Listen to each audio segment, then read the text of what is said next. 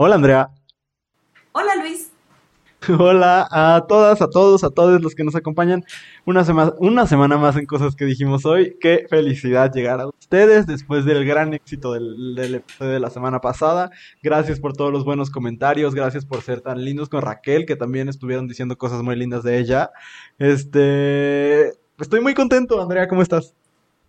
Yo también estoy súper contenta, Luis porque además creo que el, el, contenido que hemos estado haciendo para el mes del orgullo, o sea, me queda claro que yo soy completamente parcial en esta afirmación, pero creo que ha sido contenido muy hermoso.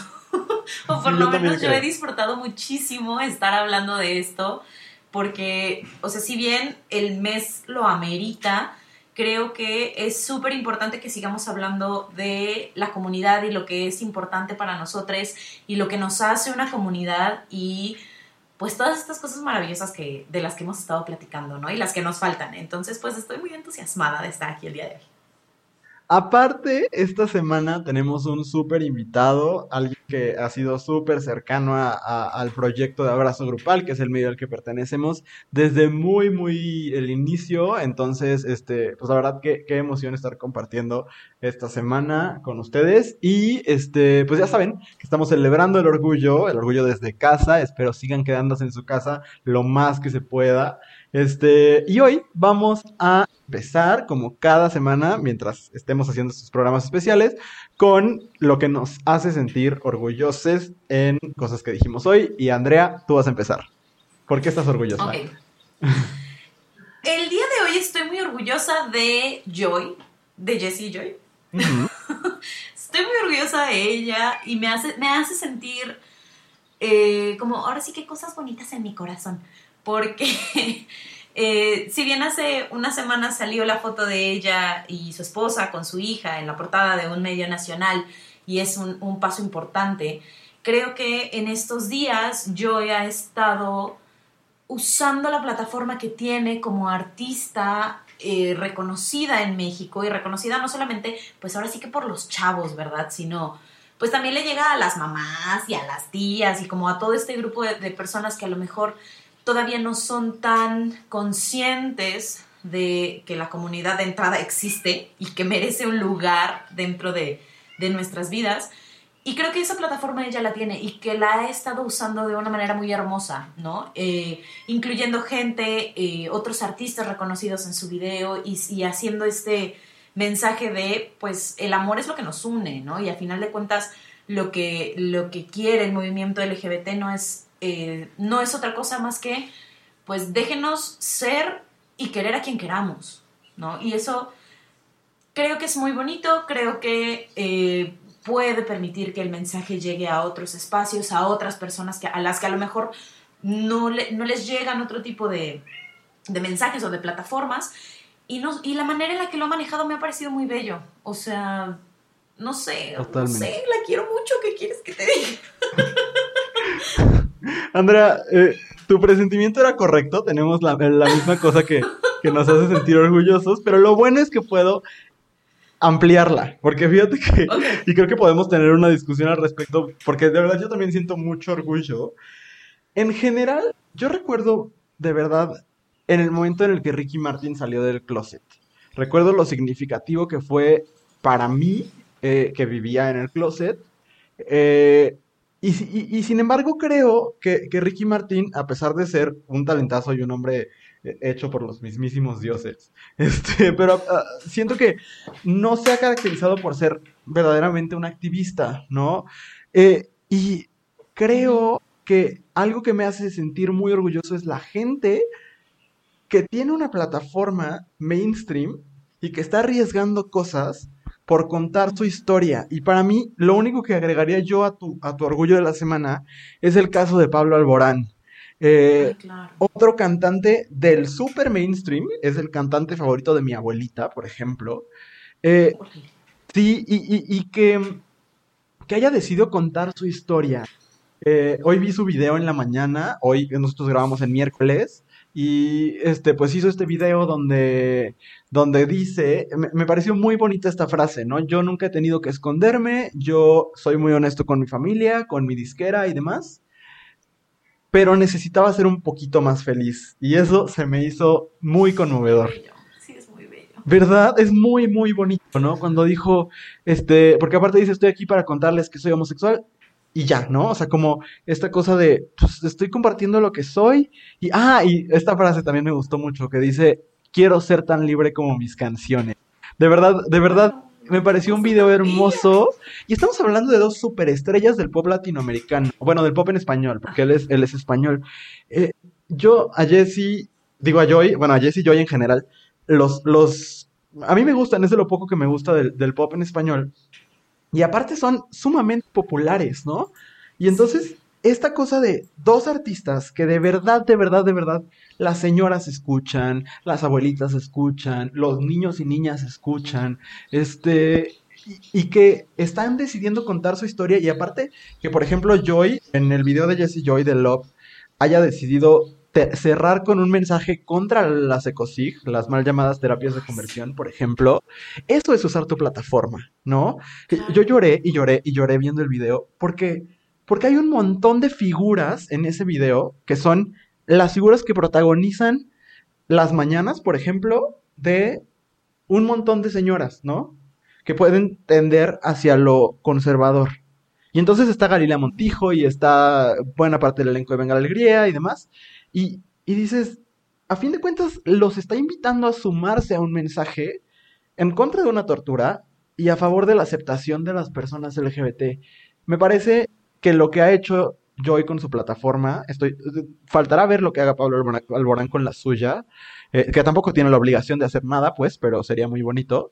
Este, pero coincido contigo, me siento yo también muy orgulloso, porque a fin de cuentas hemos hablado mucho acá de las élites y de, y de que muchas veces desde las élites no se ha hecho nada por nuestra comunidad, ¿no? Y, lo que me gusta mucho es ver gente que tiene todo a su favor, ¿no? Porque Jesse y Joy son de, los artistas pop más escuchados de México, por lo menos. Y que aún así dice, pero yo quiero vivir mi verdad y compartirla con otros. De verdad, yo comparto el orgullo, Andrea. No sé, no sé si quieres agregar algo, porque sí me genera muchos sentimientos. Sí, sí, sí, o sea, híjole, es que no solamente es muy conmovedor, y yo también, bueno, yo con en estos días he llorado de, emoción muchas veces, pero me parece que es un paso en la dirección correcta, porque incluso si Pablo decidiera no hacer nada con su plataforma, el hecho de que, de que salga y lo diga y sea algo que no, no tiene que esconder de su vida pública, eh, me parece importante para que sigamos caminando como a ese futuro donde a todos nos quede chiquito el closet. Claro y, donde más chavos, chavas, chaves no, no tengan que vivir escondiendo una parte de ellos, ¿no? ¿no? No tienes por qué convertirlo en el centro de tu vida. Puede ser el centro de tu vida, puede no serlo, pero lo que sí creo que es importante es que deje de ser un problema y deje de ser un secreto. Totalmente. creo que estas dos, dos cosas hacen que o sea, me hacen tener esperanza en que sí estamos caminando para allá, ¿no? Y, ese tipo de, el, que tengamos representantes de la comunidad en esas esferas y que estén haciendo algo y que estén usando la voz que tienen para poder hablar por, por la comunidad me parece valiosísimo. Y aparte, Andrea... Y porque si no lloro. Sí, sí, totalmente yo creo que terminaremos llorando juntos, pero es que sabes que justo de lo que vamos a hablar al rato con nuestro invitado es una de las razones por las cuales nos creemos o las personas se creen cosas falsas y, horribles sobre nuestra comunidad es porque no conocen a nadie que abiertamente sea parte de la comunidad. No los escuchan, ¿no? No nos escuchan. Y entonces, cuando alguien que conoces, porque a fin de cuentas una celebridad es alguien a quien conoces, a quien sigues, eh, con quien compartes emociones y demás, cuando alguien a quien conoces te dice, pues yo soy parte de la comunidad y yo vivo esto y yo tengo mi familia y yo tengo ganas de amar y de compartirme y demás, entonces ya no, ya no, ya no es una comunidad que sea extraña, ¿no? Que te sea extraña. Es, algo, es algo que ya, ajá, es algo que, con lo que ya tienes un vínculo, con lo que ya tienes una relación. Y eso es verdaderamente muy, muy bonito. Entonces, qué bonito compartir el orgullo de esta manera, Andrea. Sí, la verdad es que sí, es muy hermoso. y Joy, te amamos. A Pablo Alborán también. La verdad es que no, no, no conozco casi su música, pero eh, a Joy la amo con toda mi alma. Y ese video, aparte de todo, aparte de todo que viene editado, también quería decirlo, porque sí, para estar hecho en casa y demás, o sea, está bien, bien chido. Pero bueno, ojalá ustedes también se sientan muy, muy orgullosos con nosotros y pues es muy bonito compartir el orgullo en, en estas semanas. Todavía nos quedan algunos programas especiales, entonces pues sigan compartiendo el orgullo con nosotros. Ahora, Andrea, ¿te parece si presentamos a nuestro invitado? Uy, sí, vamos. Nuestro invitado de esta semana es eh, activista y consultor en temas de la comunidad LGBT+. También es cofundador de una organización que se llama Colmena 41, que ojalá tenga chance de platicarnos un poco al final de, de esta conversación. Está con nosotros Enrique Torremolina. ¿Cómo estás? Hola, estoy muy contento de estar con ustedes. Gracias por invitarme. Hola Enrique, qué gusto que nos estés acompañando el día de hoy. Vamos a empezar con estos maravillosos aportes que nos hicieron nuestros escuchas al tema del día de hoy, que son qué cosas escuchas sobre la comunidad LGBT que pueden o no ser ciertas, ¿no? Nos mandaron muchas cosas que no son ciertas y vamos a platicarles por qué. Y el primero que nos mandaron es que las personas de la comunidad LGBT más no existen. No existimos. ¿Qué opinas, Enrique, de este mito de las personas de la comunidad LGBT? Pues primero aquí creo que estamos tres que probamos que eso es, falso. Empezando por ahí. Este, pues las personas LGBT existimos, hemos existido siempre en todas partes, eh, hasta donde no creen que existimos o donde no quieren vernos, eh, ahí estamos. Y pues no, sé, eso, esto sí me sorprende, esto sí nunca lo había escuchado. este, sí, tengo curiosidad de saber eh, la persona que lo, que lo mandó, o sea, no sé qué le han, dónde ha escuchado esto o qué, quién se lo ha dicho o qué onda. Sí, está, está muy extraño. No sé exactamente a qué se refieran. O sea, porque a mí en la escuela no me dijeron nada sobre la comunidad LGBT prácticamente, pero tampoco me dijeron que fueran, o sea, que fuéramos inexistentes, ¿no? O sea, como de son un mito, como, no sé, el Babadook o alguna cosa así, ¿sabes? O sea, siento que, que quizás se quiso referir como a esta invisibilización que hablábamos eh, la semana pasada con Raquel y la antepasada con Pablo L. Morán. O sea, creo que, que en general somos muy invisibilizados, pero no sé, no sé si haya gente que crea verdaderamente que, que somos un mito. O sea, no sé, Andrea, no sé exactamente de dónde salió esto, pero qué miedo. Qué miedo por dos. bueno, es que creo, o sea, estoy viendo como otras cosas que nos mandaron y creo que a lo mejor podemos entender un poquito de dónde viene este rollo de no existen con los dos puntos que siguen, que es como no solamente no existen, sino tenemos que justificar por qué hay esta, este comportamiento extraño, ¿no? Es como ponerle una historia de origen a Santa Claus. A lo mejor es eso. O sea, que, que, no es que piensen que no existimos, sino que nos transformamos gracias a, una ideología malvada, ¿no? Que es justo lo que el, segundo punto de las cosas que nos, nos mandaron los escuchas, que dicen que somos parte del plan de un nuevo orden mundial para imponer la ideología de género. Y ese sí lo he escuchado muchísimo y me parece vomitivo y horrible. Y otro, que somos un culto que recluta personas, lo cual me da mucha risa y me parece algo muy bonito porque quisiera, quisiera formar parte. Este, ¿Eso lo habías escuchado, Enrique? Eso sí, ese era un secreto de las personas LGBT, pero ya nos descubrieron. Eh, pero no, sí, creo que, creo que, creo que justo a eso se puede referir esto, de que no existen. O sea, que las personas LGBT, digamos, nadie, nadie nace siendo LGBT o nadie es LGBT hasta que llega otra persona LGBT y lo convierte como un zombie, ¿no? Pues que somos parte del plan de un nuevo orden mundial para imponer la ideología de género. Pues la ideología de género es un término que un poco pues como medio hueco o como que la gente lo llena con lo que como lo que proyecta, ¿no? Pero es un, es un término que inventaron personas y grupos antiderechos, específicamente anti-LGBT, antiderechos de las mujeres, ¿no? Antifeministas. Eh, y es la, son las palabras que utilizan como para describir lo que hacemos, que es básicamente pues buscar que nos traten como personas.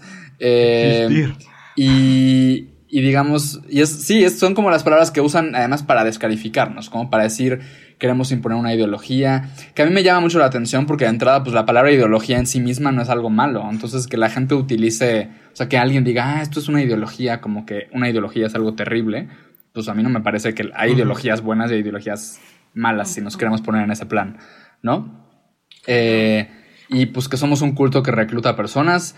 Yo no, yo a mí me gusta, a mí me gusta la palabra reclutar, que es una palabra que mucho tiempo se ha, se ha usado también para criticar a las personas LGBT eh, al movimiento LGBT, ¿no? Y me gusta mucho, eh, justo por algo que hacía Harry Milk, por ejemplo, este activista gay de Estados Unidos, que él retoma esa palabra para decir en sus discursos y en, y en como en mítines y en marchas y demás, él empezaba diciendo, hola, soy Harvey Milk y estoy aquí para reclutarte. Y no se refería a las personas LGBT, se refería a las personas en general, ¿no? Como para alzar la voz por la igualdad, para, para acompañar al movimiento LGBT. Entonces, a mí esa palabra sí me gusta. Sí, y además, bueno, no sé ustedes, pero para mí hace que esto suene mucho más divertido. Claro. O sea, de pensar que va a llegar así una horda de homosexuales a reclutarme, es como, sí, a huevo, sí voy. Sí, o que, o que te llega como un, como un regalo o alguna señal ahí como en código a tu casa y como para, ¿no? Ajá. Una notificación. Hace que suene muy divertido. Totalmente. Sí, yo creo que esto, en lugar de espantar a la gente y que diga, ay, no, no, los LGBT, yo, la verdad es que suena muy divertido, la verdad es que la pasamos muy bien, entonces cáiganle al culto, se va a poner padre. Exacto, tenemos galletas y todo. Y que nuestras misas podrían ser menos aburridas también. No manches, imagínate el coro con canciones de Cher. Pues no, bueno, sería muy fabuloso. De eso hay ángeles volando en este lugar, pues sí, prefiero a Cher definitivamente. Pero bueno, mira- Andrea, ¿qué más nos dijeron? Eh, siguiendo con, como con este asunto de por qué no existimos, entre comillas, este, muchas personas dijeron que en realidad las personas de la comunidad LGBT no existen, solo deciden ser parte de la comunidad por moda. ¿no? Y está bien padre porque alguien nos puso que mucha gente decide, signo de interrogación, ser homosexual por moda. Muchos signos de interrogación. Y no, o sea, guay. No entiendo por qué. O sea, entiendo que hay muchas modas y que de repente sí uno se quiere subir al tren, pues. Pero, híjole, de eso a decir, ay, ¿sabes qué? Me quiero, o sea, quiero ser parte de una comunidad que es súper atacada y súper discriminada solo porque está de moda. Ugh. Así como que no tiene mucho sentido en mi cabeza. No sé tú qué piensas, Enrique. Pues sí, yo creo que no, yo creo que nadie decide este, que, te, que te gusta eh, y, y no creo que lo hagan, aunque se pusiera muchísimo más de moda ser LGBT, como ya lo está en el sentido de que cada vez está mejor visto o menos mal visto, digamos.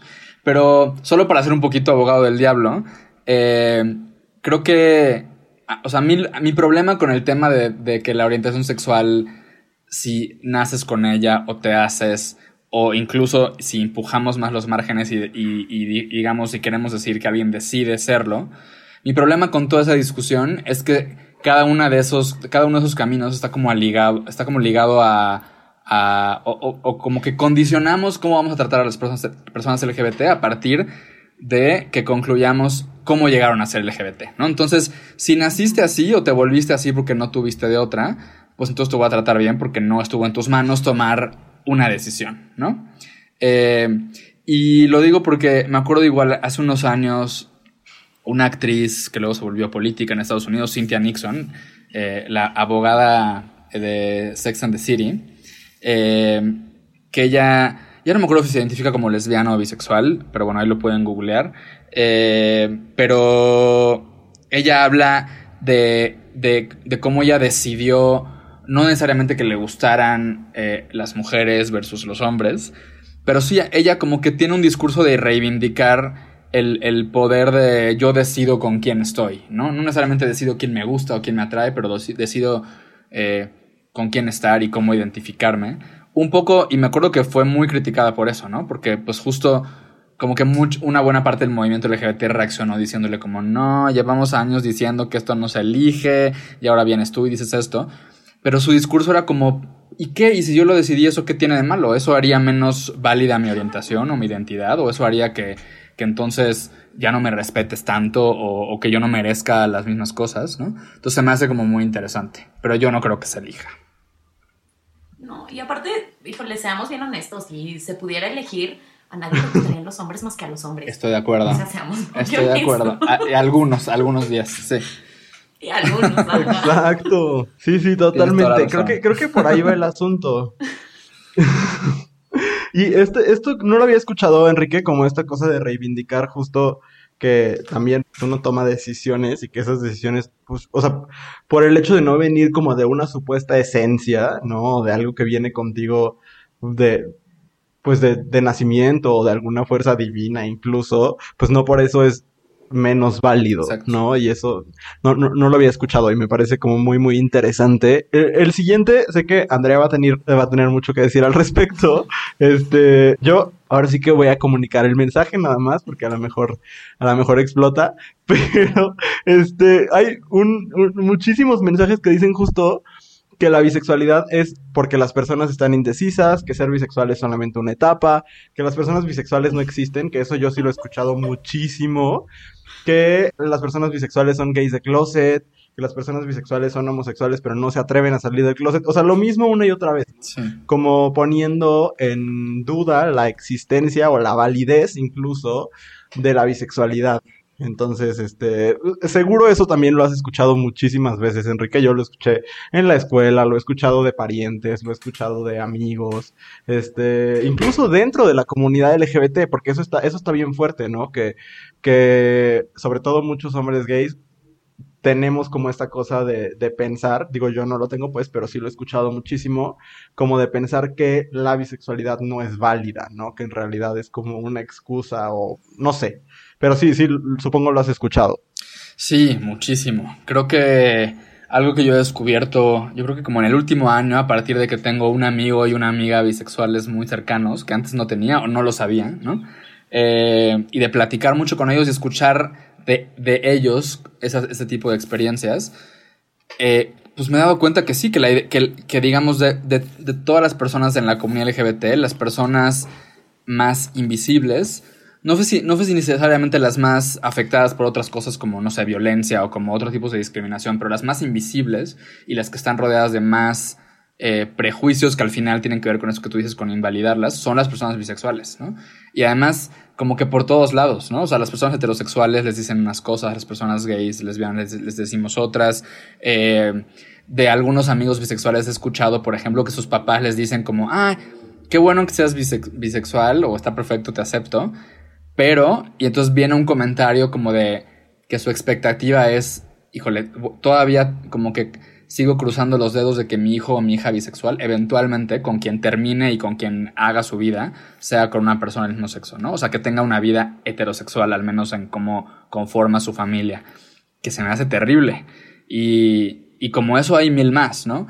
Eh, como que también, además, no sé, hablando, ustedes hablaban hace un par de semanas sobre representaciones en los medios y tal pues creo que hay pocos personajes bisexuales, los que están, están igual cargadísimos de muchos eh, prejuicios como estos que, que, les mandaba la gente en sus comentarios, pero también en una cosa como los bisexuales son unos insaciables del sexo, ¿no? Entonces todos quieren tener tríos sin fin todo el día, con quien sea, porque además los bisexuales se meten con quien sea, ¿no? Porque pues, les gusta de todo. En fin, hay todo tipo de de, de, prejuicios. Creo que es lo que, lo que para mí está encima de la bisexualidad, es muchos prejuicios, muchos estereotipos y, y mucha invalidación. Sí, cañón, ¿eh? Y bueno, aquí voy a hacer mi paréntesis terapéutico de este episodio. Pero, por ejemplo, a mí me costó mucho tiempo y mucho trabajo salir del closet justo porque yo escuchaba este asunto de no existen las personas así, o eres una cosa o eres otra cosa, ¿no? Este, y está mucho este discurso de que los bisexuales somos medio heteros y medio gays, y entonces nunca eres suficiente, suficientemente homosexual para los homosexuales ni suficientemente hetero para los heteros. Y es este, pues es un rollo de nunca acabar, o sea, nunca tienes como para dónde hacerte. Yo insisto, amigues, si yo pudiera escoger, yo dejaba a los hombres completamente de lado, se los prometo. Pero, eh, pues no, o sea, yo no pedí existir. Pero existe. y pues así es esto, y en la variedad está la diversión, ¿qué les puedo decir? Además, Andrea, me encanta eso que dices, que también es algo que escuchamos mucho, ¿no? De no son suficiente ni de una cosa ni de otra, como que están, como que están incompletos. O, o también esta cosa que a ti no te, te ha tocado, pero como de, ah, pues fulano o fulana es bisexual, pero ahorita está en su etapa buga o en su etapa gay, refiriéndose ahora está con un hombre o con una mujer, ¿no? Y así de, no, pues está en su etapa bisexual siempre, nada más ahorita anda con un hombre o una mujer o los dos o lo que sea, ¿no? Exacto, exacto. Yo, por ejemplo, tengo una, una pareja eh, que es, es, un hombre heterosis y entonces, eh, pues eso hace que me veas de repente súper hetero y todo el mundo es como, no, es que entonces ya se te quitó mi mamá, por ejemplo, así de, ay, bueno, por lo menos estás con un hombre y es como, pues sí, mamá. Pero, pues sí, o sea, el resto aquí está, no existe. Entonces es como, pues a lo mejor sí podremos ser insaciables de muchas cosas, pero no tiene nada que ver con ser, con ser bisexual, ¿sabes? Es un tema. Ahora, un tema, pero pues... Algo que me gusta y que también es un, no sé, este emoji de la cabecita explotando, soy yo cuando escucho a mis amigos bisexuales platicarme de estas cosas.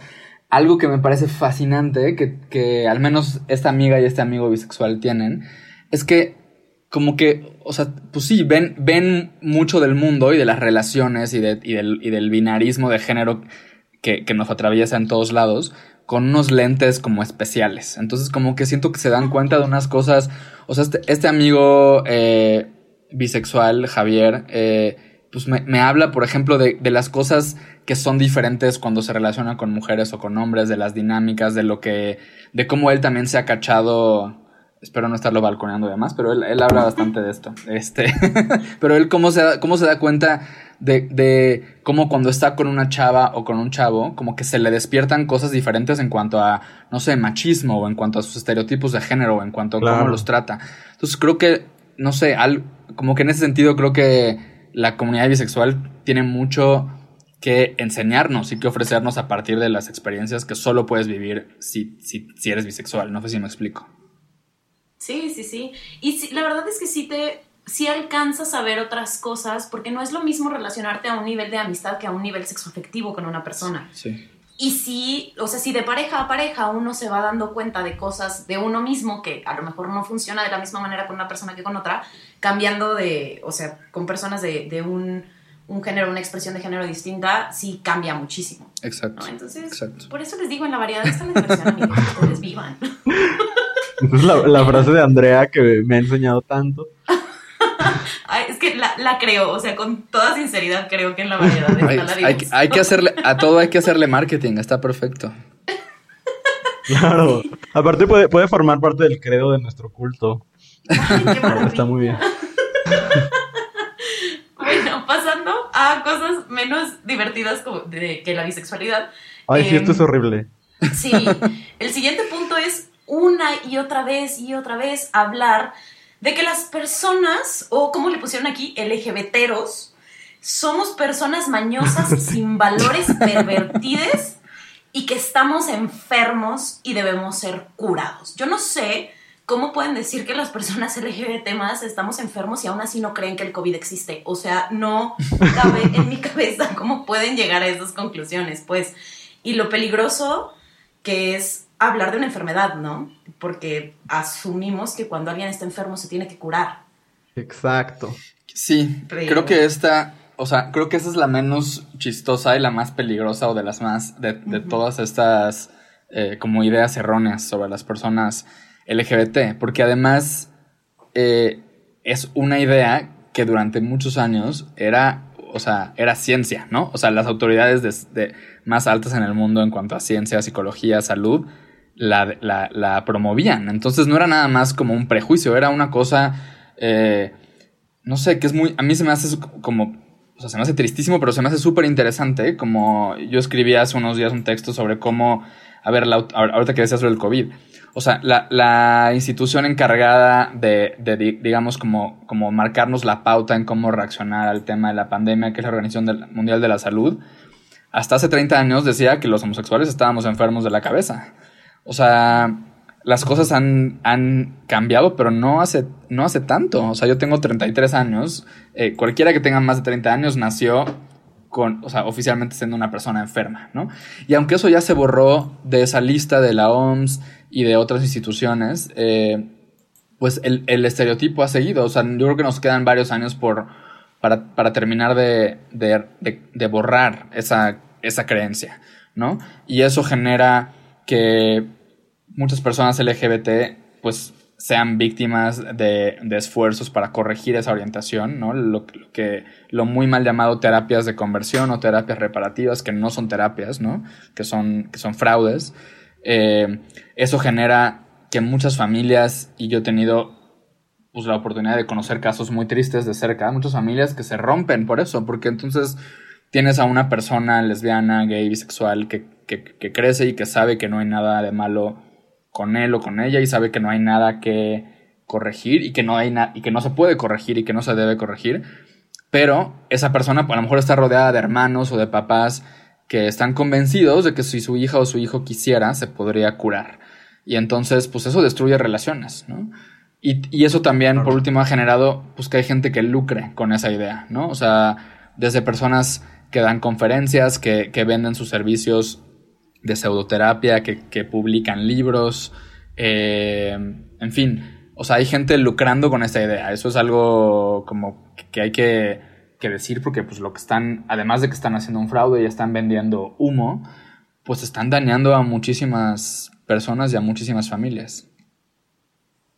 Claro, creo que aparte algo que es muy fuerte de este punto es que hay o habemos muchísimas personas dentro de la comunidad que en algún momento terminamos asumiendo o, o sí creyendo que hay algo mal con nosotros, por lo menos en, en la parte de, del descubrimiento de la propia identidad, ¿no? Y entonces eh, muchos de los argumentos que sobre todo como estas iglesias o, o, o pseudoterapeutas que, que, se dedican a impartir estos, estos este, procedimientos, lo que dicen es, pues es que llega, son adultos y llegaron de manera voluntaria. Pues sí, porque tristemente justo como, como dices, Enrique, es, esto de, de despatologizar, me cuesta mucho decir esa palabra, pero de, quitar, de quitarle la mirada de lo patológico a, a lo LGBT más, eh, pues es muy nuevo, ¿no? Y, sobre todo en, en, las personas mayores, pues es, es ha sido difícil como lograr este cambio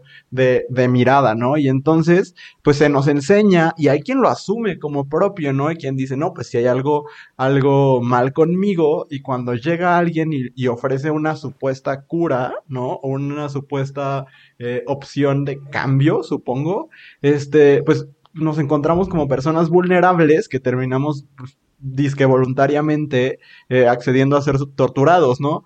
Pero eh, eh, fíjate, justo pensaba en, en, la tercera temporada de La Casa de las Flores, donde uno de los personajes, eh, en una de las, de las partes más problemáticas de la historia, en mi opinión, va por propia voluntad a una de estas terapias. Y como muchas veces sucede, ¿no? O bueno, pseudoterapias. Y muchas veces sucede porque nosotros mismos nos hemos, pues, comido esta idea de que, de que hay algo mal con nosotros, ¿no? Y, y, y, estas son las personas que luego son tan manipulados que terminan siendo los spokesperson, ¿no? O sea, como los voceros de, de las mismas pseudoterapias y, qué, peligroso, ¿no?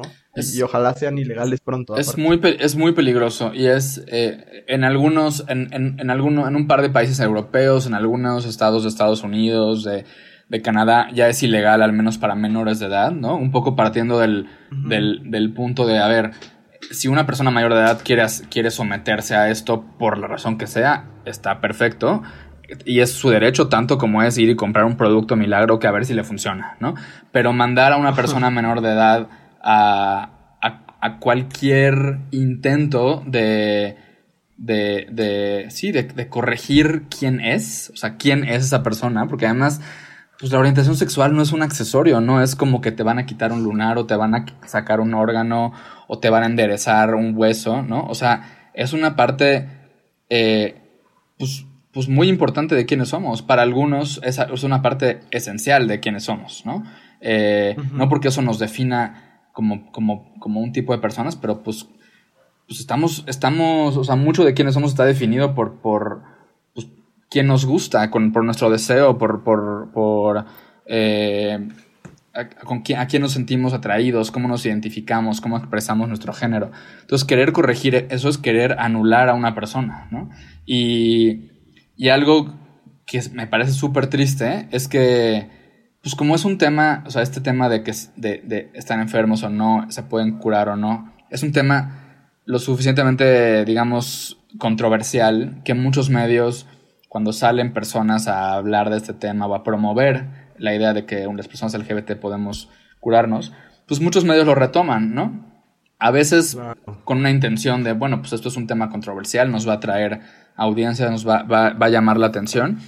A veces por una genuina ignorancia, ¿no? Como de, ah, pues en, como en este espíritu de todas las ideas se valen, hay que debatir todo, hay que poner el, el lado a favor y en contra de cualquier tema, pues invitemos a gente a que hable eh, sobre los esfuerzos para, para, corregir la orientación o la identidad de género. Y eso me parece súper, súper peligroso y es algo en lo que en México, al menos en los últimos dos, tres años, una, una parte del movimiento LGBT pues, se ha dedicado a trabajar eh, con, con, este tema, ¿no? Claro, totalmente. Bueno, para no, no clavarnos en esto que aparte es súper, súper amplio y sí, súper triste, sí. ¿no? Este, el siguiente punto el siguiente punto me causa conflicto y no sé si ustedes, me gustaría saber si lo comparten conmigo, pero porque siento que es súper, súper moralista. Sí. O sea, llegaron como muchos, como que las parejas LGBT duran poco tiempo juntas, que no sabemos mantener una pareja estable y que siempre somos inestables en nuestra vida de pareja y que todo el tiempo andamos hornies. A ver, e, ese último punto yo hace rato que, le, estábamos planeando el, el, episodio, le decía a Andrea, eh, pues podría ser un buen un buen nombre para mi autobiografía, pero ese soy yo, ¿sabes? Y por otro lado, no considero, o sea, no considero sobre todo, que, sobre todo en tiempos de pandemia, diría yo. Exacto, es, o sea, sí, pero esta es una mirada como totalmente pues conservadora y que juzga como, o sea, si tú quieres durar poco en tu vida de pareja o quieres durar toda la vida y si tú quieres estar horny todo el tiempo mientras respetes el consentimiento y demás, no hay problema alguno. Entonces creo que también Digo, es falso, definitivamente es falso, ¿no? Y habrá personas dentro de la comunidad que tengan un libido súper bajo y que tengan una pareja para siempre y demás. Muy bonito, felicidades por su camino. Pero, o sea, creo que me, me preocupa un poco que en esta idea de querer limpiar, entre comillas, el nombre de la comunidad, terminemos alineándonos demasiado como a como a unos estándares muy heteronormados, ¿no? De, y, y como hasta muy católicos, sí. ¿no? O sea, como e, e, este querer juzgar a nuestra comunidad desde lo heteronormativo y desde lo, pues sí, lo, lo tradicional, también me parece problemático. No sé, no sé ustedes. Sí, creo que, híjole, es que a, mí este tema me encanta, se me hace súper rico de, de, platicar y podríamos, podríamos hacer una temporada de podcast solo sobre este tema. Pero, este, sí, to totalmente de acuerdo con todo lo que dices, Luis. A ver, primero, que las parejas LGBT duran poco tiempo juntas, pues somos iguales que las parejas no LGBT y duramos a veces mucho, a veces poco. Este, yo tengo amigos que cada fin de semana me dicen que se enamoraron, amigos gays que cada fin de semana me dicen es que no, ya conocí al que sí es, al que ya me enamoré, ¿no? Y a, a, un amigo yo en específico, por ejemplo, ya le dije, yo no me voy a hacer el esfuerzo de aprenderme los nombres de tus ligues o novios porque no, o sea, no me da la memoria, ¿no? Y luego tienes casos de gente que lleva 60 años juntos, ¿no? O sea, hay, hay un documental súper lindo ahorita en, en Netflix de una pareja, el de lesbianas, no recuerdo el nombre, pero bueno, es, o sea, van a llorar de principio a fin, ¿no? De, de, lo lindo y de lo conmovedor que está. Este, yo llevo, yo cumplo en noviembre, cumplo 10 años con, con mi chico, con mi novio. Eh, entonces, creo que es una idea, sí, muy errónea y que está ligada a esto que tú dices, Luis, que está ligada a algo muy como moralino y que al final tiene algo en común con muchos de los puntos que estamos platicando, que es, a ver, como que, como que la sociedad nos dice, ok, te voy a tratar bien, te voy a tratar como persona, te voy a tratar con dignidad, pero tienes que cumplir una serie de estándares que las demás personas no tienen, ¿no? Entonces, no puedes, no, en tu comunidad no puede haber, no sé, más problemas de alcohol o de adicciones que notas, porque entonces un punto menos a favor de que te tratemos bien. Que las parejas, que tú, que tú y tu pareja tienen que ser así o sea, una relación ejemplar, ¿no? Porque si no, entonces la estás, la estás cagando en cuanto a la imagen que pintas de la comunidad LGBT, en cuanto a la imagen que queremos ver de ti. Eh, en fin, como que para mí ese es el problema, que se repite una y otra vez ese, ese ejercicio como de ponernos un estándar diferente, ¿no? Un doble estándar eh, comparación a, las personas no, no LGBT. Y también otro ángulo que se me hace muy interesante de esto es el siguiente.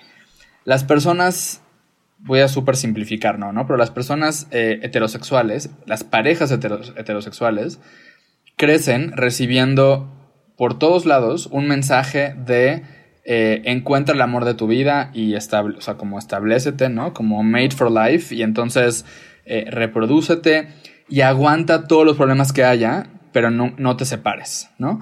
Y eso lo escuchan de sus papás, de, la, de los medios, en la escuela, ¿no? Es lo que la biología supuestamente nos, nos impulsa a...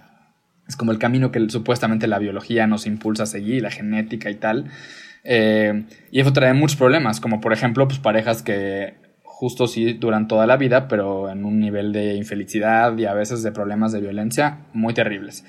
Y por otro lado, las personas LGBT y sobre todo, sobre todo los hombres gays, o los hombres bisexuales, pero bueno, los hombres, recibimos el mensaje opuesto, que es, a ver, no, te, no tienes ningún incentivo para quedarte con una persona, ¿no? Entonces tú eh, con una sola persona, quiero decir. Entonces tú liga, mientras más ligas, más, ligas eres mejor, eh, no te comprometas con nadie, pues no tienes el riesgo de embarazar a una, a una mujer, entonces tú date con todo mundo.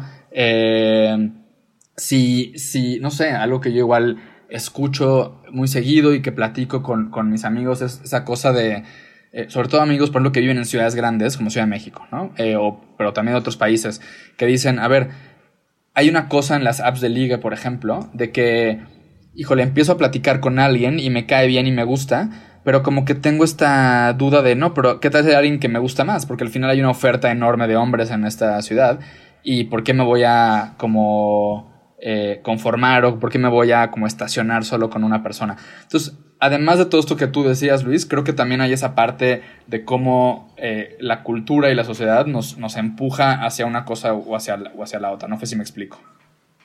Sí, sí. Y eso que estás diciendo, Enrique, me parece súper importante porque yo no sé qué fascinación tiene la gente en seguirnos empujando al rollo monógamo. O sea, neta, no lo entiendo. Totalmente. Porque, eh, o sea, de verdad, tanta gente bonita que existe en el mundo, tantas cosas padres que puedes construir con la gente, tanta variedad como para que te diviertas todo el tiempo, como para de verdad insistir en este rollo de la monogamia es lo único real, ¿no? Y si no eres monógamo y aparte que tu relación sea longeva, entonces no es, no es válida. 100%. Y es una conversación también a mí se me hace súper interesante, ¿eh? podríamos hablar horas de esto también pero sí, el tema de la, la, monogamia versus todas las otras opciones que hay que no son monogamia, ¿no? Los diferentes formatos de relaciones abiertas. Eh, y yo también es un tema que discuto mucho con mis círculos, ¿no? Con, con gente cercana. Eh, porque también ahí ya, o sea, me encuentro con estas como reacciones de, por ejemplo, gente monógama frente a gente que está en una relación abierta que como que asumen de, ah, pues es que supongo que tu relación es abierta porque no está tan chido, ¿no? O no te gusta tanto, o no te lo tomas tan en serio, o no se quieren como dicen que se quieren. Y luego hay lo contrario, de, de, personas también en relaciones abiertas que como que ven a las personas que deciden ser monógamas y les funciona como... Ay, pues pobrecitos, son como medio mochos, ¿no? O como que no se animan o se están haciendo pendejos, ¿no? Porque bien que se mueran de ganas de no, no ser monógamos. Pero al final volvemos a esto mismo, como de estar invalidando eh, la relación de otra persona. Exacto, y que de verdad la monogamia está chido si la escoges. Exacto. ¿no? Y el amor libre está chido y el poliamor está chido y todo está chido mientras lo escojas, de verdad. ¿Cómo nos hace falta mantener conversaciones sobre modelos relacionales de una manera más cotidiana?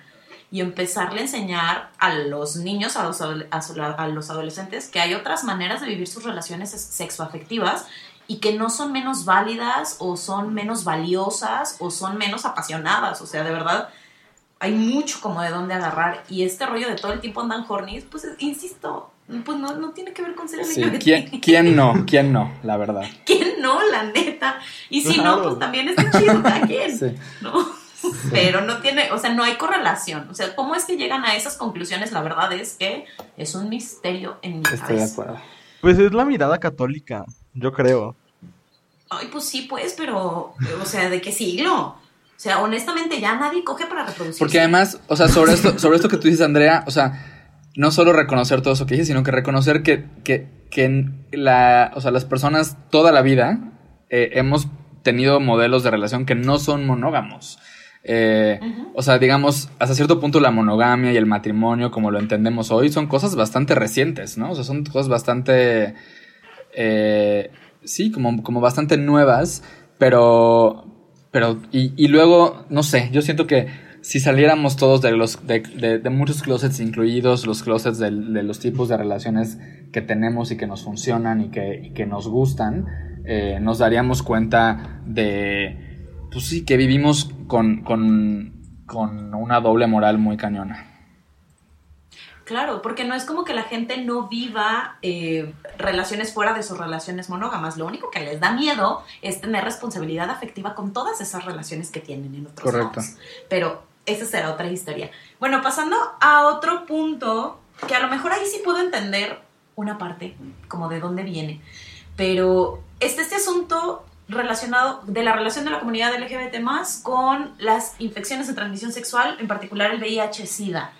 ¿No? Este, está la idea de que o todos tenemos VIH, SIDA o alguna ITS y que no debemos o podemos donar sangre.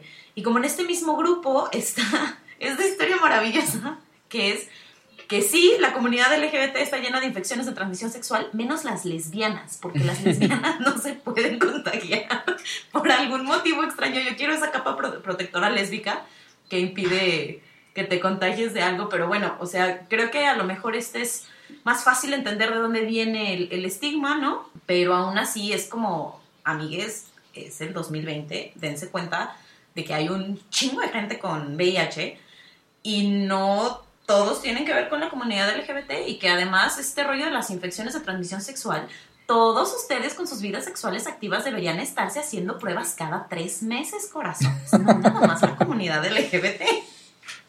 Exacto. Otto.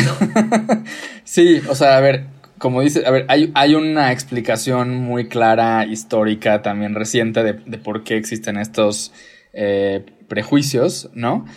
Pero, pero no, pero son falsos. Y, a ver, yo no soy experto en, en temas de VIH, en temas de salud sexual, así que ese es como mi disclaimer también. Pero sí puedo decir dos cosas. Uno, entiendo que sí, las mujeres lesbianas en general son de las poblaciones eh, donde los índices, específicamente VIH, por ejemplo, son más bajos. Y eso, eh, o sea, no sé, eh, eh, he escuchado activistas LGBT o activistas que se dedican a temas de VIH hablar de por qué, por ejemplo, casi no hay campañas dirigidas a mujeres lesbianas con este tema. Hay una explicación por eso, ¿no? Solo para sacar ese tema como del camino. El tema de la donación de sangre, también, o sea, pues había una había un- una época en la que, pues sí, como que un poco supongo que fue la forma fácil de quitarse un problema en, en- en instituciones de salud que dijeron, pues mira, que los gays no donen sangre y así nos ahorramos ese, ese problema, eh, porque, y también, a ver, y tiene sentido a cierto punto, era una época en la que todavía no, así como ahora el COVID, pues no sabíamos mucho sobre el VIH, ¿no? Era algo nuevo, entonces, eh, pues digamos, el mandato es como vamos a cuidar la salud de la gente. Hoy ya sabemos que, que cualquier persona eh, puede vivir con VIH, ¿no? No solo los hombres homosexuales o los hombres que tienen sexo con hombres. Y la otra cosa importante, porque eso es- esto sí es, me, me preocupa que es un, o sea, esta idea existe incluso en la comunidad LGBT en México, la idea de que eh, es legal, eh, digamos, prohibirle a los hombres eh, homosexuales o bisexuales donar sangre. En México eso es falso, en México eso es discriminación, eh, pero sigue sucediendo, sobre todo en hospitales o en clínicas privadas, que además tienen este argumento de, no, pues como es privado yo puedo hacer lo que quiera, incluido como pasarme la ley por el arco del triunfo, ¿no? Eh, y muchas personas no saben que eso es ilegal, entonces nada más eso es como un comercial para que si se topan con eso, que a cada rato salen historias en redes sociales y en medios de discriminación en el tema de donación de, donación de sangre, sepan que eso es discriminación, sepan que eso no, no puede suceder y deben denunciarlo si se lo topan, ¿no?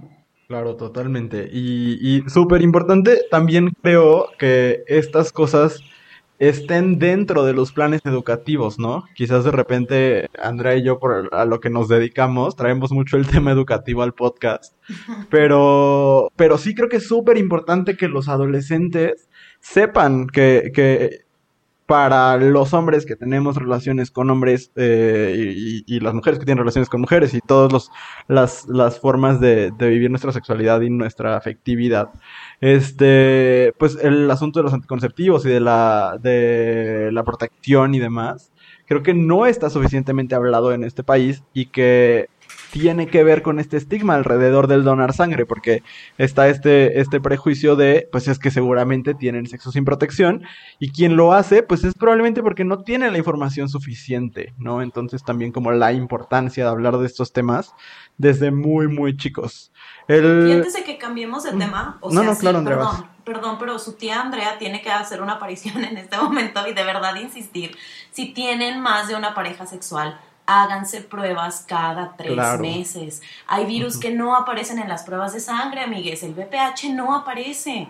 Entonces, de verdad, usen métodos de barrera, cuídense así, estén con personas con pene, personas con vulva, no importa de verdad.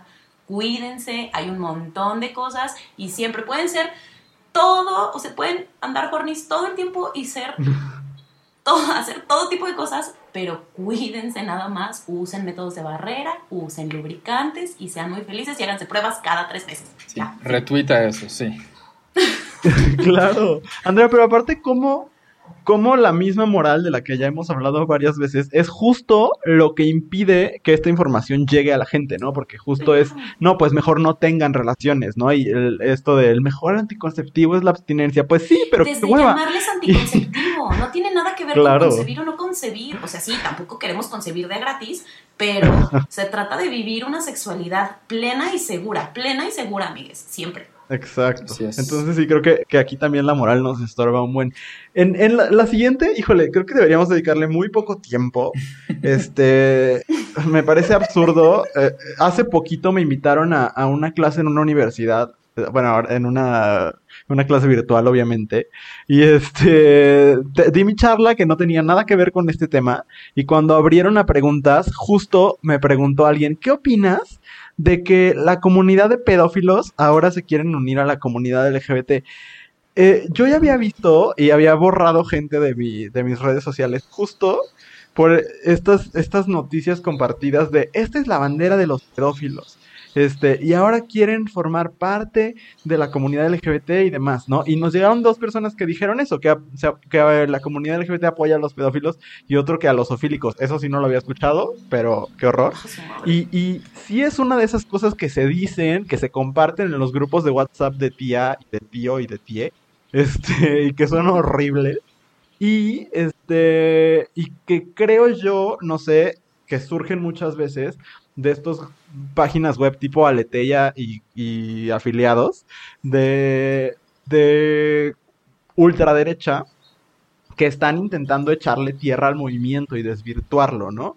Pero, pero me, me da mucha hueva como tener, este, como tener que explicar algo que es evidentemente falso y que evidentemente surge de, de un odio a la comunidad, pero, este, pues creo que es un no rotundo, ¿no? No sé que, si haya mucho más que decir al respecto. Yo nada más diría, sí, es un no rotundo, es un, es un prejuicio que también ha existido mucho tiempo y es un prejuicio que además, ese sí ha sido, digamos, solo como que inflado por personas eh, homofóbicas, transfóbicas, bifóbicas, etc. Y sobre estos, digamos, supuestos movimientos o grupos que, que, que de pronto dicen, ah, queremos ser parte del movimiento LGBT o somos parte del movimiento LGBT, lo único que hay que decir es que es, son estrategias de grupos antiderechos eh, que surgen cada cierto tiempo. En los últimos años hacen este esfuerzo precisamente en esta época que estamos no en el mes del orgullo, que el movimiento LGBT está particularmente activo y ocupado. Eh, son de las estrategias que tienen desde hace muchos años a través de redes sociales, de diferentes sitios web, como para deslegitimar a las personas LGBT y al, movimiento LGBT. Eh, pero es totalmente falso y algo importante que, que hay que recalcar es que son pseudomovimientos anónimos, es decir, no tienen, no hay personas con nombre y apellido que digan yo me identifico como pedófilo y sal y entonces eh, defiendo e, esta bandera o lo que sea, ¿no? Al contrario, son la definición de, de, trolls, ¿no? O sea, más amplia en, en, internet. Eh, que lo que intentan es nada más meterle el pie a las personas LGBT y que acabemos hablando de ellos y que acabemos eh, teniendo estos debates y demás. Y sí, yo también me he topado con esa duda que, que surge cada tanto tiempo, pero digamos, algunas personas que ya hemos, como que hemos estudiado un poquito ese, esa estrategia de, que siguen ellos, sabemos que es algo que hacen cada año y que no merece la pena dedicarles atención, si acaso responder cuando alguien tenga dudas o algo así, pero no darles más foco que eso.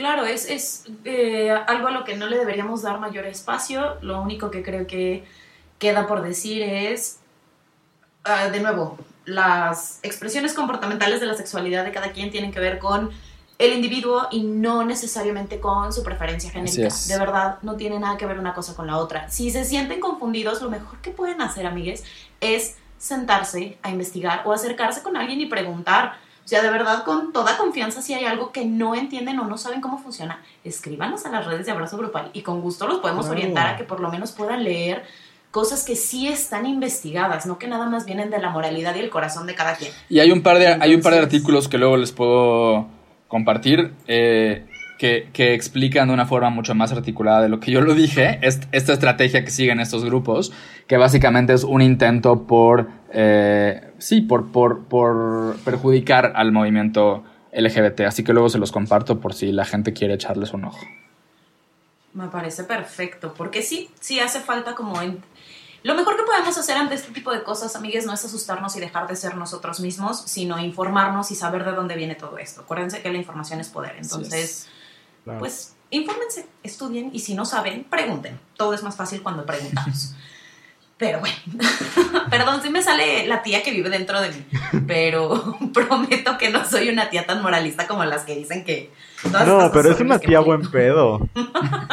o sea, es la tía que ahí te, lleva a ver películas clasificación C este, a escondidas. Exacto. Ay, claro, y la que le compraría los primeros condones a todos los sobrines. Claro que sí, esa tía soy yo. pero bueno, nuestro siguiente punto está bien, eh, creo que tiene que ver con lo mismo de no entender qué pasa en este asunto y también no tener mucha voluntad por entender, ¿no? Que tiene que ver con que la mayoría de las personas trans se arrepienten después de transicionar y que y el no entender como la diferencia entre identidad de género, expresión de género, preferencia genérica, porque está él que quien es gay se siente mujer, quien es lesbiana se siente hombre y que los hombres gay nos tienen envidia las mujeres cis porque tenemos vagina. Este, de verdad creo que hace falta que nos sentemos todos a revisar las diferencias entre identidad de género, expresión de género, preferencia genérica y todas estas cosas que parece laberinto, pero no es tan difícil una vez que lo entiendes.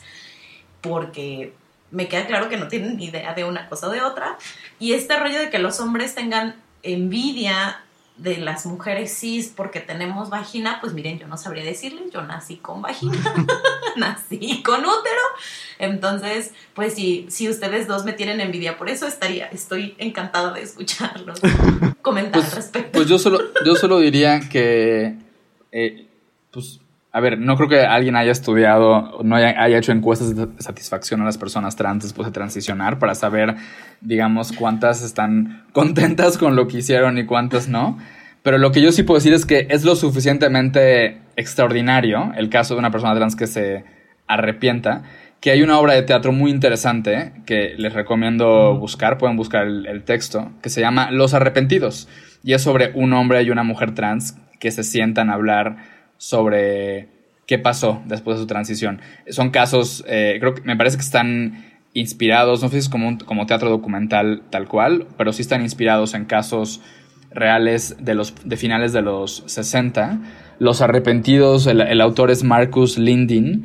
Y es una obra súper interesante, tienen unas conversaciones súper interesantes sobre mucho de lo que estamos platicando hoy aquí, sobre el género, de una forma muy compleja y muy profunda. Pero eso es lo que yo diría, digamos, es lo suficientemente eh, raro o extraordinario que esto suceda, eh, que eso no quiere decir que esté bien o mal, ¿no? Eh, que, que, ha meritado que alguien escribió, o sea, que escribiera una obra de teatro para explorar esa experiencia, ¿no? Claro, si fuera la experiencia de todo el mundo, pues no, no sería como materia de interés para, para un texto dramático y, y en el, fíjate que los agrupamos en general porque creo que todo tiene que ver con un desconocimiento de los conceptos que mencionaba Andrea. O sea, el asunto de confundir eh, pues la orientación sexual con este con tu, tu, identidad de género y demás creo que nace de un total desconocimiento de lo que cada una de esas cosas es. Y entonces, este, pues creo que es muy problemático porque, Andrea, creo que diste en, en el clavo cuando decías no querer tampoco aprender o entender, ¿no? Porque sí, creo que muchísimas personas, yo creo que la gran mayoría no recibimos toda la información que necesitábamos para entender estas cosas.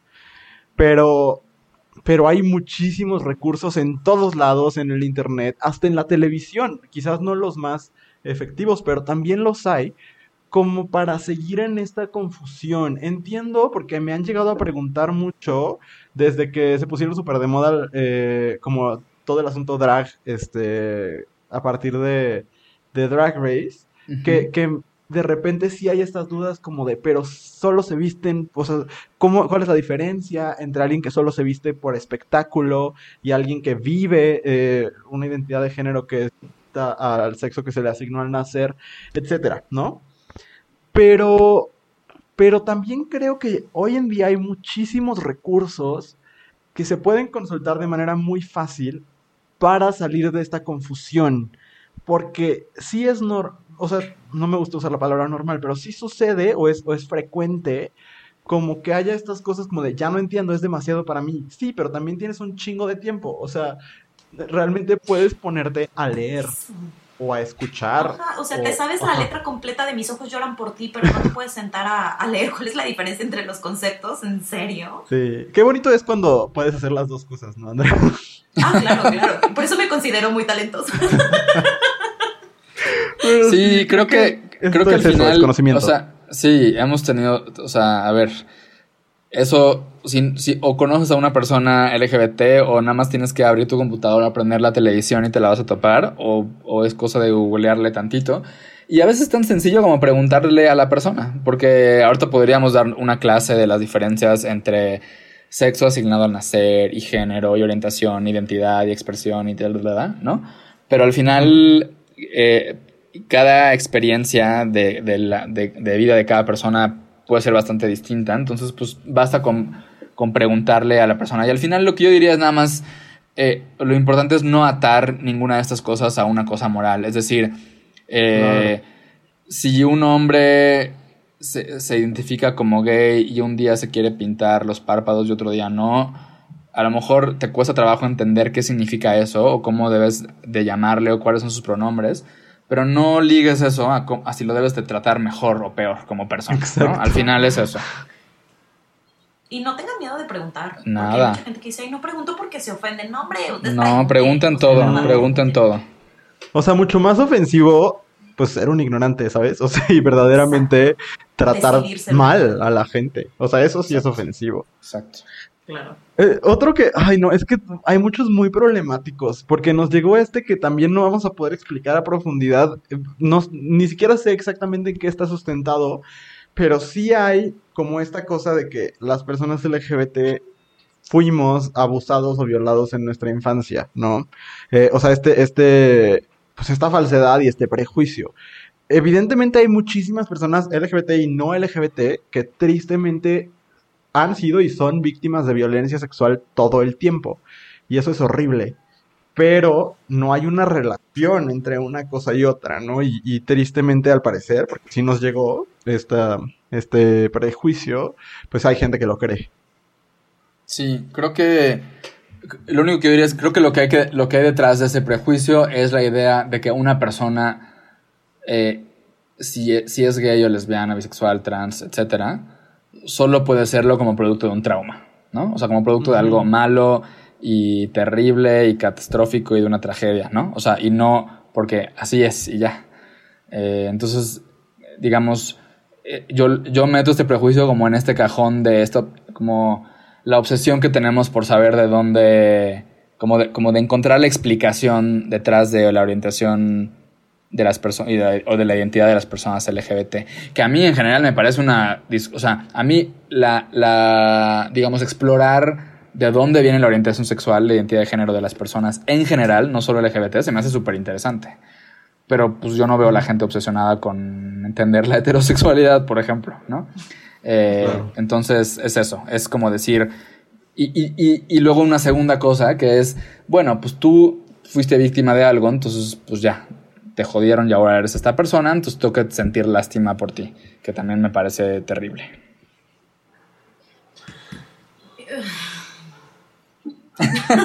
Yo me niego, me niego, o sea, me niego a hacer mayor comentario porque me queda claro que si alguien cree eso, es una persona que además de estar muy desinformada, es muy insensible para la realidad de las personas que hemos vivido algún tipo de violencia sexual y para todas las personas que, son, que somos parte de la comunidad LGBT entonces me niego a hacer cualquier otro comentario. Ok. Eh, lean, amigues, lean, por favor.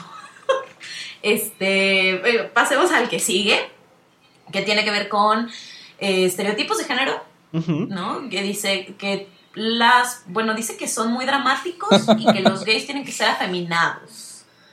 Este, pues, salgan de su casa de vez en cuando. O sea, de verdad, pueden salir y ver otras realidades y hablar con gente. O sea, no todos son sus casas, se los juro.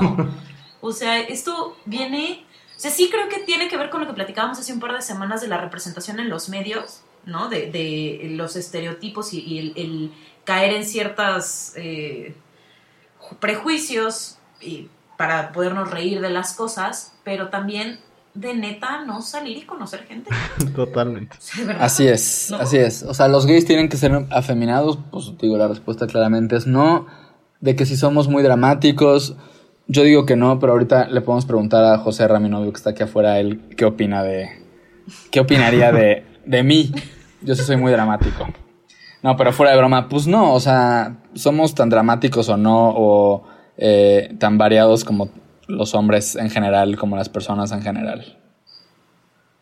¿Y qué es afeminado aparte? O sea, como que desde, desde hacer el juicio con estos conceptos que de verdad o sea, dejaron de tener sentido hace muchísimo tiempo, si es que en algún momento lo tuvieron. Y, sí, creo que Andrea das como justo en el punto en, de verdad salgan de su casa. En primer lugar, de nuevo, me, me parece que le estamos, no nosotros, pues, sino como en este prejuicio, en primer lugar asignando un, eh, pues un valor negativo a lo tradicionalmente femenino, ¿no? Y desde ahí ya estamos eh, pues siendo muy problemáticos. Pero aparte sí, o sea, Sí, qué hueva. De verdad, conozcan otras realidades, hablen con más gente que no sea la gente con la que se graduaron de la prepa. Y sí, de verdad, o sea, creo que, creo que falta justo eso. O sea, creo que, creo que sí, creo que las personas que justo dicen estas cosas es la gente que dice como de la prepa fue la mejor época de mi vida y este tengo 40 años, que sí me parece como muy difícil. boring, boring, sí, no. Totalmente, totalmente, qué horror. Pero bueno, el siguiente es que si eres gay, le vas a tirar la onda como... Esta expresión se me hace súper de tía, como si fueras la última coca del desierto a los héteros. O sea... O sea, esa expresión es el título del libro de expresiones de tía, sí. Totalmente. O sea... Sí, no, aparte si yo estuviera en un desierto no, no me gusta a mí el refresco. Pero bueno, el chiste es que, este, o sea, de nuevo, o sea, es que todo tiene que ver con no conocer. O sea, miren, si hay, eh, quizás muchos gays en algún momento pasamos por la etapa de, que nos gustan los heteros. Ya lo platicábamos con Andrea. No sé si necesariamente tiene, o yo creo que no tiene que ver con, con nuestra orientación, sino más bien con cómo nos construye la cultura. Pero, este, pues no, no sé, Enrique, Sí, este prejuicio que es falso se desaparece en automático conviviendo con personas LGBT, conviviendo con, con gays específicamente para este punto, se los aseguro. creo que además este viene como del, supuesto que tienen los hombres hetero por algún motivo de que todo el mundo les quiere tirar la onda. Ay, sí. O sea. Con su playera del Necaxa. O sea, Dios mío, de verdad. Guay. O sea, este delirio de que de verdad todo el mundo les quiere tirar la onda es como. ¿Pero, por qué? O sea, o sea, a mí me ha pasado, pues, y, no, no es ningún secreto el enamorarme de, mujeres hetero y de hombres gays, es casi un hobby, pues, pero, pero eso no significa que, uno va queriendo voltear a nadie o convencerles de que, de que la heterosexualidad no está chida. Y la otra cosa es, amigos, te tiran la onda y no quieres, como si te tira la onda cualquier persona que no te gusta, pues no quieres y se acabó, se acabó la discusión ahí. Ya si, si alguien no entiende de consentimiento, pues tiene que ver con la persona, insisto, no con el hecho de que sea LGBT más. Pero bueno, pues está bien, los delirios de los heteros están chidos. Y creo que, pero nada más, o sea, creo que yo sí diría una cosa que, acabas, que tiene que ver con lo que acabas de decir, Andrea. O sea, creo que esto revela mucho de cómo los hombres heterosexuales, y estoy generalizando muy cañón, pero se lo tienen bien ganado, eh, entienden las dinámicas del ligue y del consentimiento. Entonces por eso les aterra que una persona que, no va, que, que a ellos no les lata les tire la onda, ¿no? Porque no, como que ni siquiera conciben que una persona puede llegar y decirte me gustas, quiero contigo, ¿qué onda? Y tú puedas decir que no y se acabó. Pero bueno. Sí, los heteros le tienen miedo a los hombres gay porque tienen miedo de que los traten como ellos nos tratan a así nosotros. Es, así es. Claro. Pues bueno, hay que revisar el, historial de cada quien. Chéquense, amigues. y el último punto que tenemos está muy chistoso porque creo que tiene que ver con esto último de, revisar el machito que a final de cuentas todos de alguna manera llevamos dentro porque así nos educaron, ¿verdad? Eh, que el último punto dice que todos los LGBT más somos bien open mind, nada más por no ser heteros y que los hombres no son machistas porque son gays y que son más empáticos que otros. Eh, eh, vamos, vamos, a, vamos a tardarnos dos horas más en este podcast ahorita para dar ejemplos.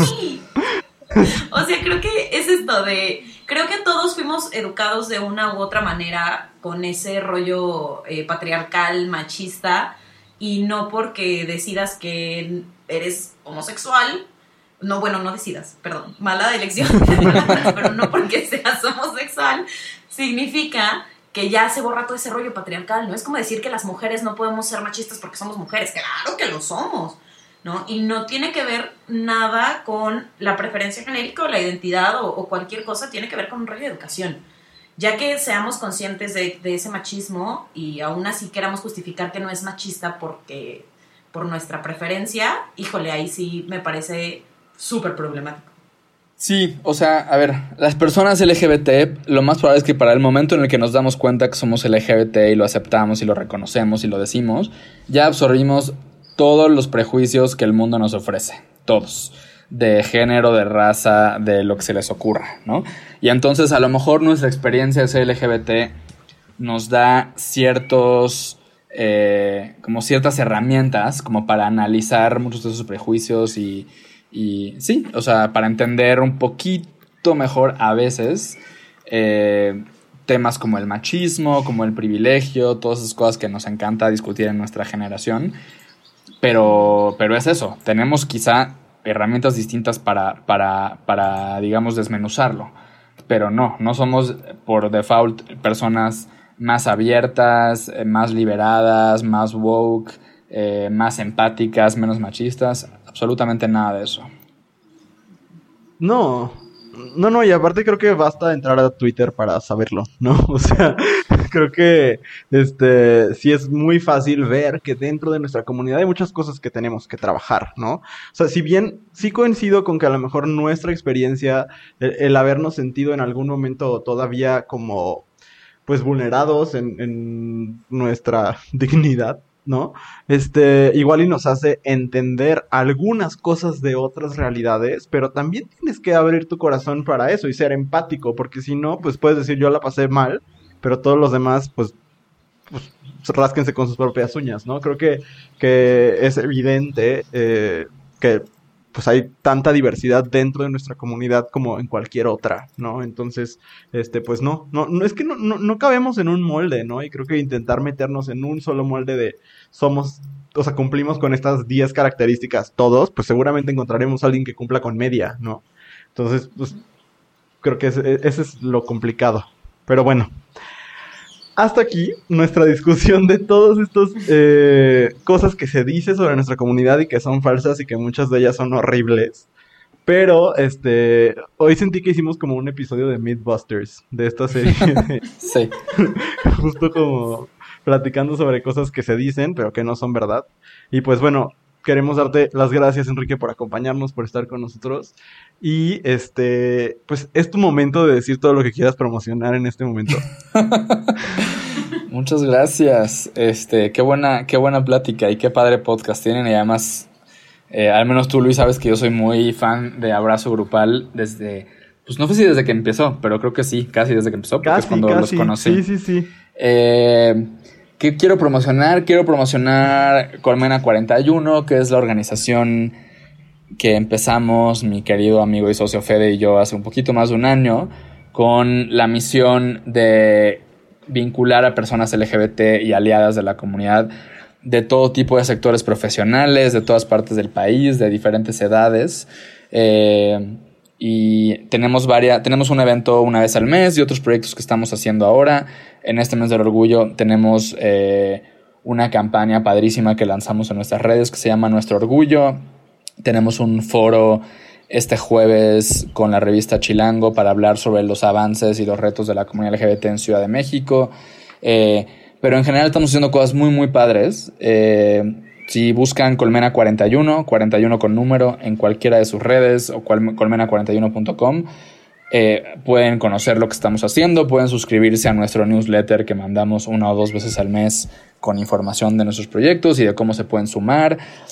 El resto del año tenemos planes de, que tienen que ver con, con proyectos de contenido, algunos talleres, muchas cosas. La pandemia no nos ha detenido, afortunadamente. Y a mí me encuentran también en todas las redes como arroba etorremolina. Eh, tengo también un newsletter que mando cada dos semanas sobre diferentes temas personales y profesionales que tienen que ver con, con como mi quehacer en el, en el movimiento LGBT. Y creo que ya, creo que eso es lo único que tengo que promocionar. Muchas gracias. Andrea, ¿quieres despedirte? Nada, muchas gracias Enrique por acompañarnos y por ayudarnos a traer una perspectiva extra a todas estas cosas eh, chistosas, terribles, eh, aterradoras que se llega a decir de la comunidad, ¿no? Creo que es, es importante que todos los que estamos o todos los que estamos involucrados empecemos a generar como estas redes de contacto porque, híjole, hay un montón de gente que sigue pensando estas tonterías, entonces te agradezco muchísimo que hayas venido a platicar con nosotros y con la gente que nos escucha. No, gracias a ustedes por, por la confianza. Cuenten conmigo para platicar de estas cosas cuando quieran. Como tú dices, hay que, hay que seguir hablando de estas cosas. La información nos empodera muchísimo más, nos permite ir avanzando y, y, conmemorar cosas como el mes del orgullo y todo lo que está haciendo la comunidad LGBT de una forma más inteligente, más libre, más divertida. Así que sigan compartiendo esta información y feliz mes del orgullo a todas y todes y todos.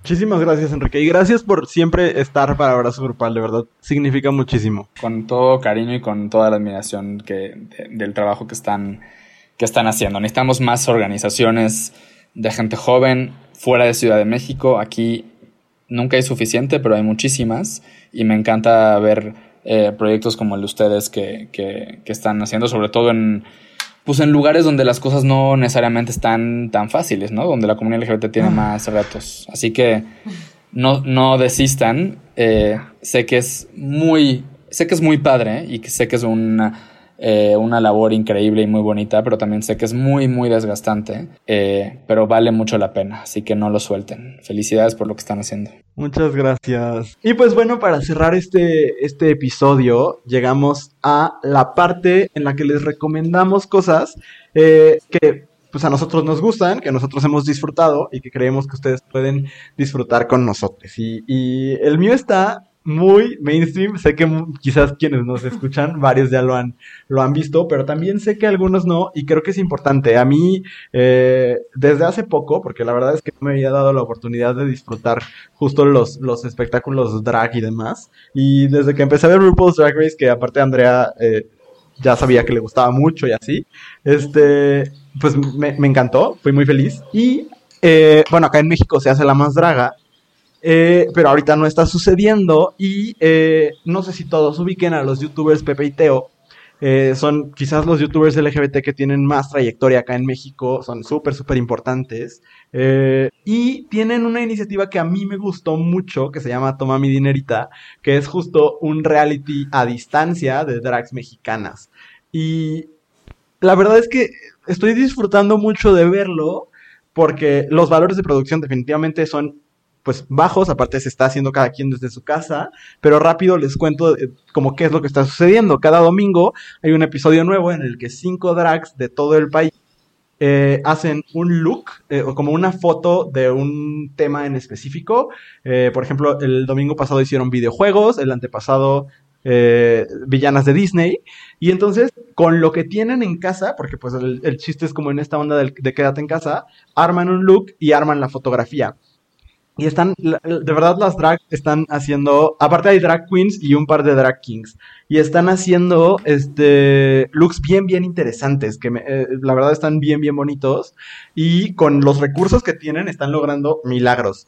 Y aparte, cada semana hacen el reto en la peluca de algún artista en específico. Ya pasó Jeans, María José y este Ana Bárbara y la verdad es que han estado muy divertidos los videos, sobre todo porque eh, o sea, hacen videos musicales haciendo lip sync de alguna de las canciones de estas eh, pues divas del pop mexicano y o del pop latino y están quedando bien padres, de nuevo están hechas así con los recursos que las drags tienen en su casa, este, algunas pues que son como más comedy queens, eh, o sea, recuerdo esta semana una hizo un video sobre que le caía mal la leche y este y le daba diarrea. Bueno, eh, están buscando como historias distintas y en general creo que con el presupuesto que tienen, porque aparte es un presupuesto limitado y están en busca de patrocinadores, este, ahorita el premio final está en 20 mil pesos, este, pero con el presupuesto que tienen están haciendo algo interesante y a mí me ha ayudado a conocer el talento drag mexicano que yo no conozco casi,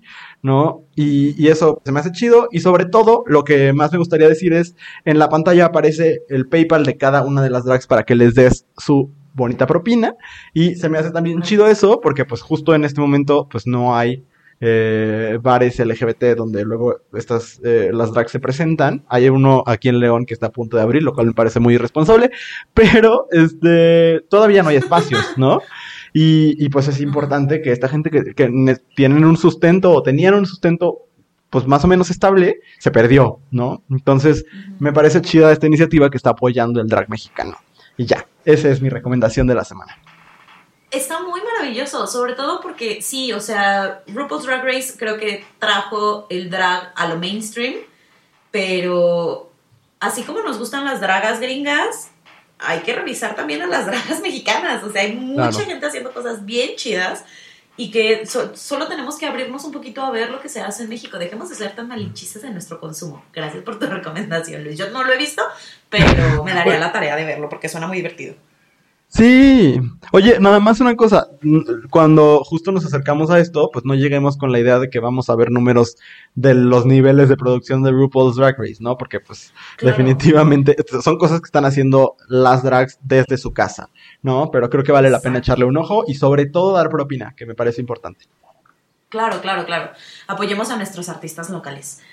Muy bien, gracias Luis. Eh, yo les voy a recomendar una cosa uh, muy otra vez en el tono de ya vino su tía Andrea a decirles cosas este, sobre, sobre educación sexual. La educación sexual es, es, una de mis pasiones, porque como lo mencionamos muchas veces en este, en este episodio, Creo que muchas de las cosas y los problemas con los que nos topamos en la comunidad tiene que ver con desinformación y con no entender cómo funcionan ciertas cosas y con miedo a preguntar, ¿no? O, intimidación ante la cantidad de información. Entonces, en esta lógica de vamos a aprender y vamos a conocer y vamos a buscar maneras de tener más información sobre nosotros mismos. Les voy a recomendar algo que puede ser muy maravilloso para todas las mujeres y todas las personas con vulva, que es un libro que se llama El fruto prohibido de Liv Stromkis. Seguramente está mal pronunciado y pido disculpas. Pero este, este libro es una historia cultural de la vulva, ¿no? Este trata de por qué la vulva se consideraba de ciertas maneras en, ciertos, en ciertas culturas, por qué hemos llegado al punto donde se le trata de cierta manera o con cierto estigma. Y está hecho a manera de novela gráfica, es un cómic. Entonces la información está súper, súper diluida, eh, como en cuestión de complejidad, pero sigue siendo muy enriquecedora.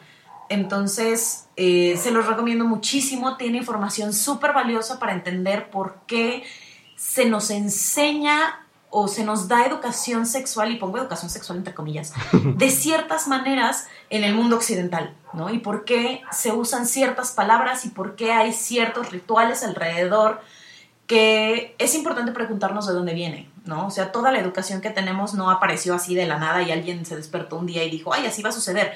Todo tiene un trasfondo histórico.